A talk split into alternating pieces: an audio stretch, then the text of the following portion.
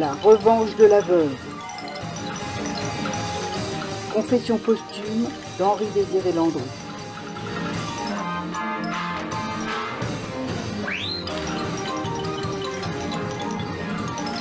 Podcast en 8 épisodes.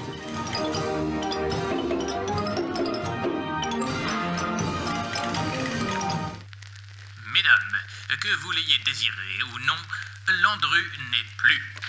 L'homme aux 283 conquêtes féminines, reconnu coupable par le jury de Seine-et-Oise le 30 novembre dernier de 11 assassinats commis avec préméditation, a été guillotiné au petit matin de ce 25 février 1922 dans la prison Saint-Pierre à Versailles. Monsieur Mystère, ainsi qu'il a entre autres été surnommé, emporte avec lui son terrible secret. Le bourreau des cœurs a été raccourci par le bourreau des corps. C'est la revanche de la veuve.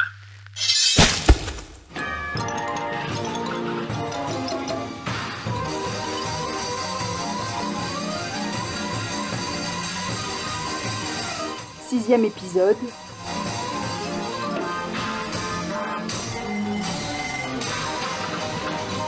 Un homme à femme.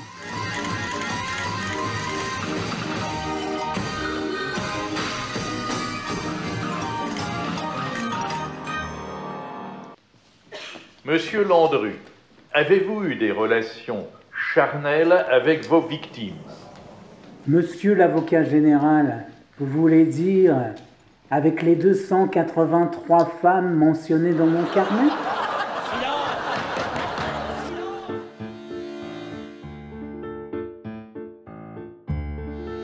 La voilà la question cruciale, celle qui pique votre curiosité, à vous aussi.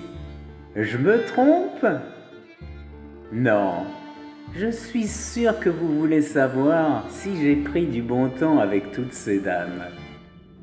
Oh, ne faites pas vos bas bleus. Vous brûlez d'envie de connaître la réponse à cette question. Puisque je vous fais mes confidences, je me dois d'être honnête avec vous. Oui, la plupart de ces conquêtes se sont données à moi, sans avoir à les y forcer. Croyez-moi ou non, ces femmes, veuves de plus ou moins longue durée, étaient toutes en manque d'amants. Oh, bien sûr, j'ai dû montrer de l'habileté pour faire céder les plus réticentes, mais ma tactique était bien éprouvée. Je vous la livre depuis l'au-delà. Faites-en bon usage. Prenez une femme d'âge moyen, entre 30 et 50 ans, avec une certaine expérience de la vie, qui a donc déjà connu l'amour. Assurez-vous qu'elle soit veuve depuis assez longtemps pour que les mois de ses sens la titillent sans même oser se l'avouer. De préférence, si vous avez le choix, optez pour une jolie femme. La manœuvre et son aboutissement seront d'autant plus plaisants. Une fois le premier contact établi, montrez-vous galant, mais pas trop. Montrez-lui ostensiblement de l'intérêt. Multipliez les rendez-vous, augmentez astucieusement votre empressement tout en restant rassurant. Cette étape est délicate. Elle nécessite une certaine sensibilité et une finesse d'esprit qui ne sont peut-être pas données à tout le monde. Mais le plus dur est fait. Si la dame n'abandonne pas ses défenses et ne se jette pas tout à dans vos bras, alors procédez comme suit. Espacez les rencontres. Prétextez une activité professionnelle vous rendant moins disponible. Puis, disparaissez pendant plusieurs semaines sans donner de nouvelles. Et un beau jour, reprenez contact en signifiant à la belle combien elle vous a manqué. Je vous fiche mon billet qu'elle s'offrira à vous sans aucune retenue, mais bien avec un enthousiasme libérateur et réjouissant. En prime du bonheur qu'elle saura vous donner, si vous envisagez de profiter de ses biens, si tant est que vous l'ayez choisi fortuné, alors il faudra avec patience entretenir adroitement cette relation amoureuse. Faire des promesses, cela ne coûte rien. Montrez votre envie d'engagement et votre promptitude au mariage. Puis, un à un, avec douceur mais constance, détachez délicatement les liens qui la retiennent aux siens. Famille, amis, enfants. Pour ces derniers, la tâche est épineuse, mais il n'est pas exclu que vous y parveniez. Éloignez d'eux géographiquement votre future victime. Cela peut s'avérer dispendieux. Néanmoins, si vous avez l'assurance de gagner plus que votre mise, selon le patrimoine espéré, voyez ça comme un investissement. Si vous allez au bout des choses, alors faites disparaître votre infortunée maîtresse.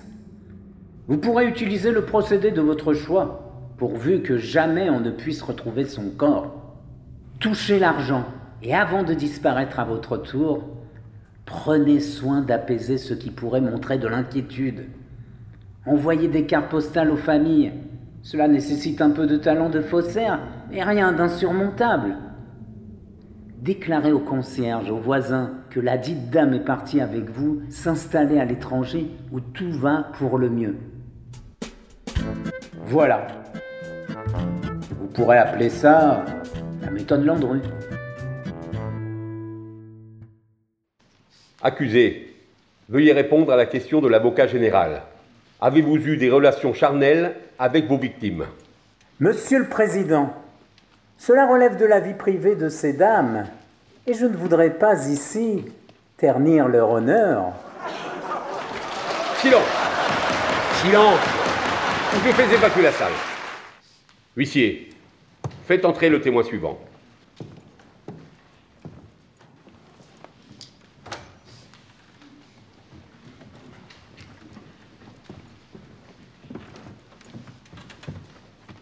Nom, prénom, âge et qualité. Falque Jeanne, née Rouvière, 45 ans, rentière. Jurez-vous de dire toute la vérité Je le jure. Madame Falque, vous avez déclaré lors de votre Ah, cette chère Jeanne Falque, toujours aussi moustillante malgré les années. Un gros poisson que celui-là. Décrivez-nous succinctement les faits. J'ai malheureusement mal fait. des relations que vous avez entretenues avec l'accusé à cette époque. C'est par le biais d'une agence matrimoniale très sérieuse du 16e arrondissement que j'ai fait la connaissance de Lucien Guillet en avril 1918. Il s'est présenté comme un industriel établi à Clichy et natif de Rocroi, dans les Ardennes. Je tiens à préciser que cette commune étant alors située de l'autre côté du front, il était impossible d'obtenir des renseignements d'état civil, quels qu'ils soient. Il m'a dit qu'il était veuf, sans enfant, et qu'il avait dû fuir sa région natale en raison de la guerre qui avait ravagé son entreprise de modelage, pourtant florissante. Il avait alors créé un garage automobile à Clichy qui lui rapportait 12 000 francs par an. L'homme était séduisant, et j'étais désireuse de m'établir à nouveau dans le mariage afin d'adoucir mes vieux jours. Nous nous sommes rencontrés à plusieurs reprises, d'abord dans des lieux publics, puis ensuite chez moi. Bref, nous avons eu une liaison. Voulez-vous dire que vous étiez amant C'est-à-dire que j'étais veuve depuis bien des années, la guerre faisait rage. Répondez, Madame Falk. Oui, Monsieur le Président. Nous avons été amants. Vous y a-t-il forcé? Lui Comment donc, Monsieur le Président? Il était le plus exquis des hommes. Et un amant. Poursuivez, Madame Falk. Quel genre d'amant était-il? À la fois doux et vigoureux. Silence Madame Falk, comment expliquez-vous que vous ne comptiez pas parmi la liste des victimes des crimes de l'accusé? C'est que tout en étant éprise, je n'en étais pas moins vigilante pour ce qui est de mon argent.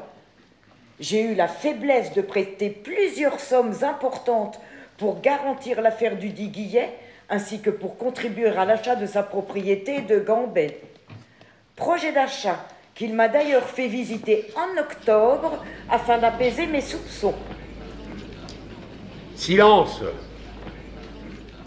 Vous avez donc pris le train pour Roudan en compagnie de l'accusé. Ensuite, que s'est-il passé dans la villa de Gambet Nous avons déjeuné dans le jardin d'un repas froid que nous avions emporté. L'endroit était charmant. Lucien. Pardon. Monsieur Landru a fait du café sur la cuisinière. J'ai trouvé drôle ce petit fourneau, peu en rapport avec la taille de la cuisine. Et comme je lui en faisais la remarque, il m'a répondu Je m'en souviens. Oui, mais il marche si bien, on brûle tout ce qu'on veut dedans. Silence dans la salle Vous êtes donc revenu de Gambet. Vous pouvez vous considérer comme une rescapée, Madame Falk. Je le mesure, en effet. Mais ayant pris des renseignements, j'ai appris que l'argent versé à M. Guillet n'avait nullement aidé à acheter la villa de Gambet, qui était louée au nom d'un certain Dupont. À partir de là, mes doutes ne m'ont plus lâché. Étant incapable de me fournir d'explications valables, ni de me faire visiter son affaire de Clichy, comme je le lui avais demandé avec beaucoup d'insistance au cours de notre relation de plusieurs mois, j'ai réclamé le remboursement de l'argent que je lui avais avancé, avec intérêt. Et ni ses cajoleries, ni ses belles promesses de mariage n'y ont rien fait. Il m'a remboursé. Et malgré la distance que j'avais mise entre nous, il a continué à me parler union matrimoniale en essayant de m'isoler des miens. J'ai donc rompu fermement tout engagement et nos affaires se sont ainsi terminées. Bien. Je vous remercie, Madame Falk. Monsieur l'avocat général, maître, avez-vous des questions à poser aux témoins? Madame Falk, vous dites être allée et revenue de Gambet. Vous déclarez même avoir trouvé la villa charmante. Pourriez-vous imaginer qu'en ce lieu, plusieurs assassinats aient pu être commis? Absolument pas, maître. Je vous remercie, Madame Falk. Messieurs les jurés, nous avons là une femme ayant apprécié son court séjour dans la villa Trick et qui est revenue de Gambet saine et sauve. Dès lors, comment imaginer qu'il puisse en être autrement? Pourquoi supposer qu'il n'en fut pas de même pour tous ces soi-disant victimes qui ne sont à ce jour que de simples disparus? Objection, Monsieur le Président. La défense semble oublier les mentions très claires figurant dans le carnet de l'accusé.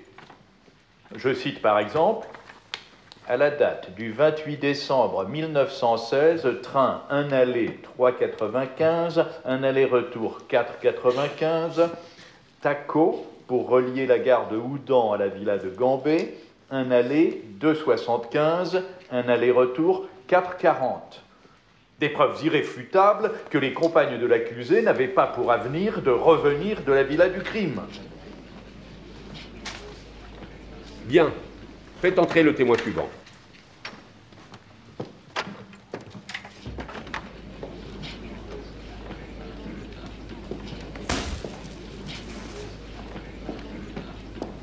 Nom, prénom, âge et qualité.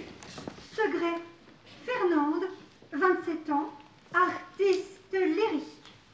Jurez-vous de dire toute la vérité Je le jure. Mademoiselle Segret, lors de son arrestation au matin du 12 avril 1919, l'accusé était en votre compagnie au 76 de la rue de Rochechouart. Vous étiez revenu la veille de quelques jours à Gambet. Qu'est-ce que je disais? Maître, un peu de tenue. Vous ne pouvez pas impunément me couper ainsi la parole. Que cela ne se produise pas. Mademoiselle Segret, vous avez été entendue par la police lors de l'enquête, puis par le juge lors de l'instruction. Et vos déclarations vous ont mis hors de cause de toute complicité. Vous comparaissez donc devant nous comme simple témoin. Étiez-vous la maîtresse de l'accusé au moment de son interpellation? Bien plus que cela, Monsieur le Président, je veux le croire. J'étais sa petite Fernande à lui. Vous êtes-vous senti menacé à un quelconque moment au cours de cette relation Menacé Ah non Nous filions le parfait amour, Lucien et moi. Messieurs les jurés, vous ne pouvez pas croire qu'une telle bonne figure puisse être l'auteur de tous ces crimes odieux dont on l'accuse Mademoiselle Segret, nous ne sommes pas sur une scène de théâtre. Et il ne vous est pas permis d'interpeller les jurés comme vous le feriez avec votre public habituel. Je vous prie de bien vouloir respecter le cadre institutionnel de la justice de la République. Que cela soit dit. Poursuivons. L'accusé vous a-t-il promis le mariage? Le mariage? Il n'en a jamais.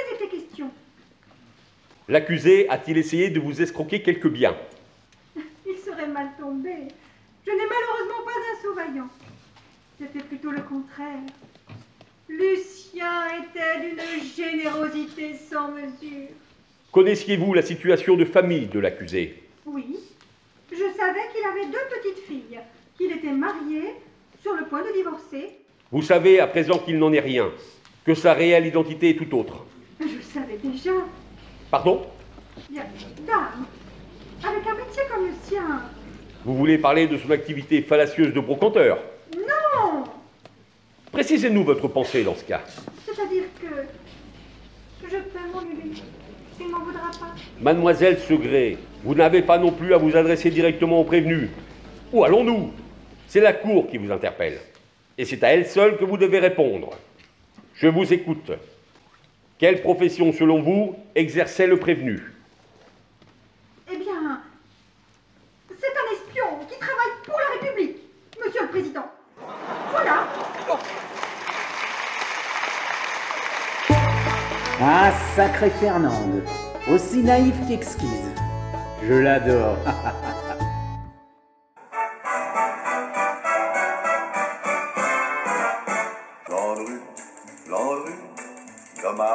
qu'elle t'ait cru, toutes celles qui sous ton toit brûlèrent pour toi.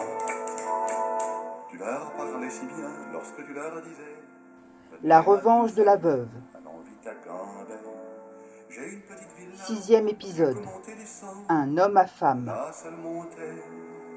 et descendait ensemble. Landru, Landru, de quel bois te chauffes-tu? Ton Landru, Marcel Lévy. L'avocat général Godefroy, Olivier Siol. Le président Gilbert, Gilles trouve Jeanne Falk, Sandrine Hans. Maître Moreau tic Christian Delahaye. Fernande Segret, Hélène Frimani.